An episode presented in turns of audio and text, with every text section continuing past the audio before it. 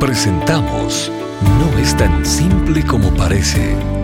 Las respuestas del doctor Miguel Núñez a tus preguntas del día a día. Bienvenidos. Podemos reconocer a mujeres en el diaconado tomando como premisa lo que dice Pablo en Romanos capítulo 16 en los versículos del 1 al 2. Ah, realmente, desde el punto de vista nuestro, la respuesta es afirmativa. De hecho, nosotros tenemos diaconisas. Y justamente lo que ocurre en Romanos 16 es, es una de las razones por la cual nosotros también afirmamos que eso es posible. Ahora, tenemos que hacer una diferenciación. En algunas iglesias, ah, sobre todo en iglesias de corte bautistas, aunque me imagino que puede pasar en muchas otras, existe un pastor único con múltiples diáconos. Y esos diáconos funcionan como ancianos en cuanto a la autoridad que ejercen, en cuanto a las cosas que manejan, en cuanto a la enseñanza a toda la iglesia y es un pastor con ancianos. En esos casos nosotros no creemos que debiera, debiera haber diaconisas porque esa diaconisa estaría ah, ejerciendo autoridad y enseñanza sobre toda la congregación, cómo funcionan esas iglesias. En otras iglesias como la nuestra no es así como funcionan las diaconisas, sino que están pastores y ancianos, ¿verdad? Que son los encargados de la vida espiritual de la iglesia, que enseñan a la, a la iglesia mixta todo el tiempo y ejercen autoridad espiritual sobre la iglesia.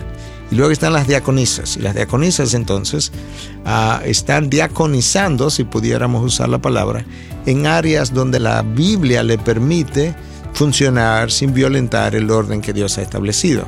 La diaconisa de nuestra iglesia, muchas son ah, consejeras, por ejemplo, de mujeres, otras forman parte de una pareja que dirige un grupo de pareja donde el esposo enseña, pero ella está ahí apoyando al esposo, creando la hospitalidad, siendo de consejera también para las mujeres de ese grupo.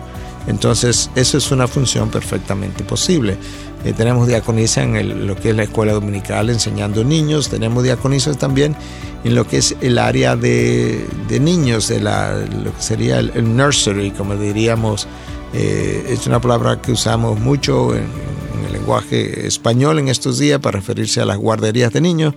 Entonces ah, también ahí las tenemos. ¿Por qué? Porque es bíblicamente posible que una mujer sirva ahí no violente el orden de autoridad de la palabra.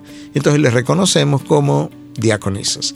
Ah, pero de nuevo, yo creo que es importante poder saber en qué contexto estamos trabajando y cuál es la definición de diácono o diaconisa de esa iglesia para que podamos entonces saber si la podemos usar o no la podemos usar.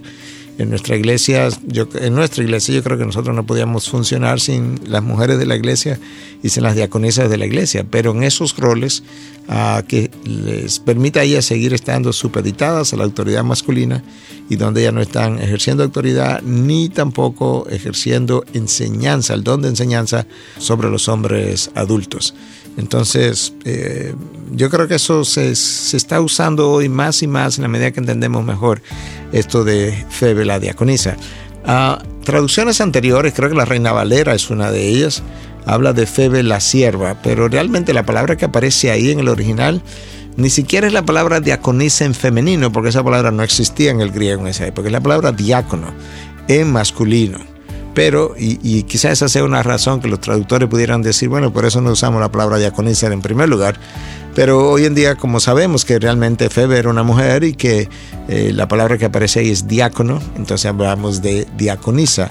Es como si el texto dijera Febe la diácono, pero definitivamente que hay una traducción, por lo menos el día de hoy, que es diaconisa para esa palabra y por eso la estamos usando.